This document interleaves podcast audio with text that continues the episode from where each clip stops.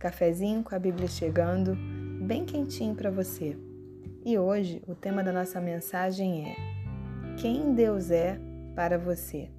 E para isso nós vamos ler uma passagem que se encontra na primeira epístola de João, no capítulo 4, no versículo 8, que diz assim: Aquele que não ama não conhece a Deus, pois Deus é amor.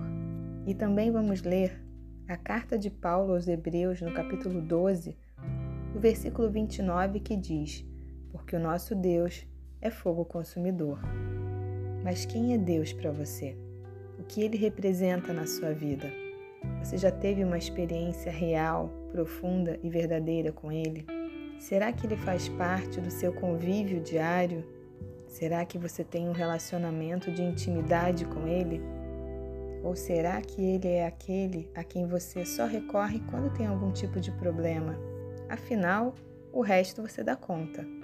Pode ser que o seu relacionamento com Deus seja aquele aos domingos quando você vai à igreja e depois que sai de lá, a sua vida volta a ser do jeito que sempre foi, uma vida que não tem espaço para ele.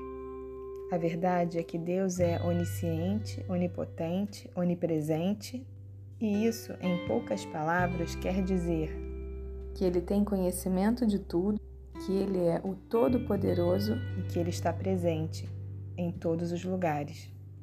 E é interessante porque, apesar de todas essas características, somos nós que decidimos o lugar que Deus vai ocupar nas nossas vidas.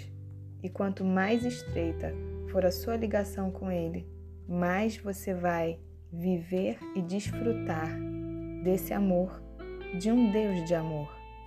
Mas aqui também falamos sobre fogo consumidor.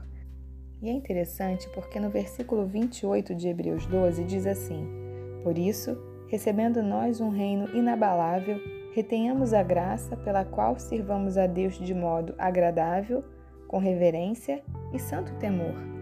Ou seja, quando tememos a Deus, e a Bíblia diz que o temor do Senhor é o princípio da sabedoria, desejamos agradá-lo em tudo e por essa razão nos esforçamos para não pecar e assim não provamos desse fogo consumidor.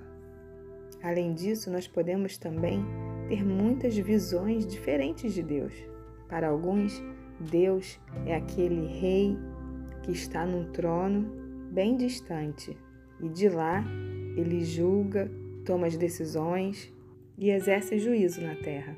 Sim, Deus está no trono, mas a Bíblia também diz que ele está próximo ao abatido de espírito e do contrito de coração, para vivificar o coração dos contritos e abatidos. Outra visão de Deus pode ser aquela de Deus abençoador, provedor, e também é uma visão correta.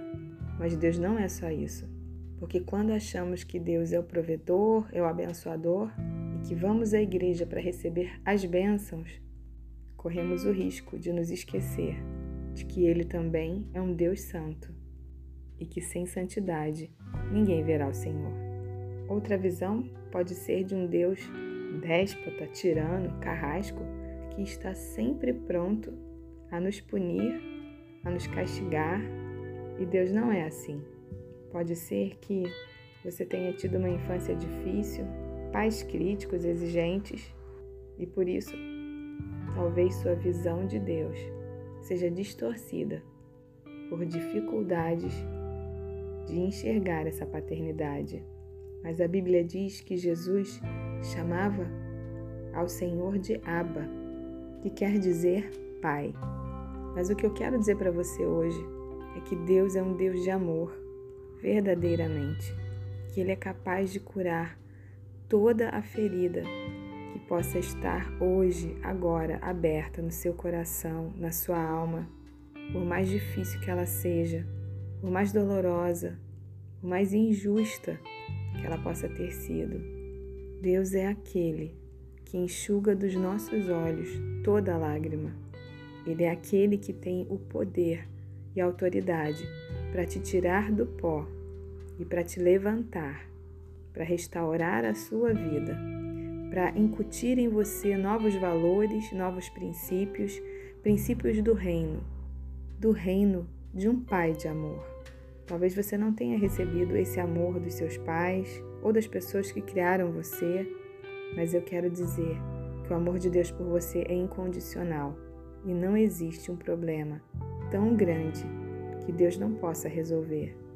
Não existe uma luta tão grande que Deus não possa vencer.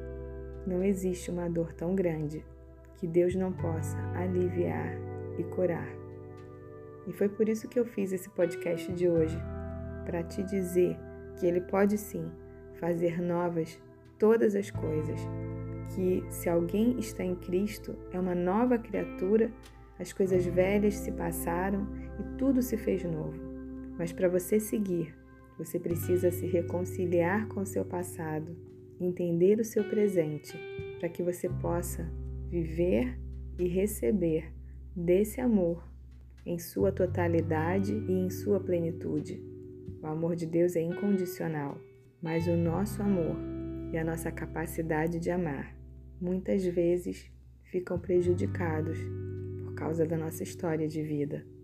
Por isso precisamos ter essas feridas cicatrizadas, para que possamos viver não debaixo de um fogo consumidor, mas de um amor que nos consome, nos cura, nos liberta, nos salva e nos faz viver a plenitude daquilo que é o plano que Ele mesmo preparou para que cada um de nós vivêssemos nele.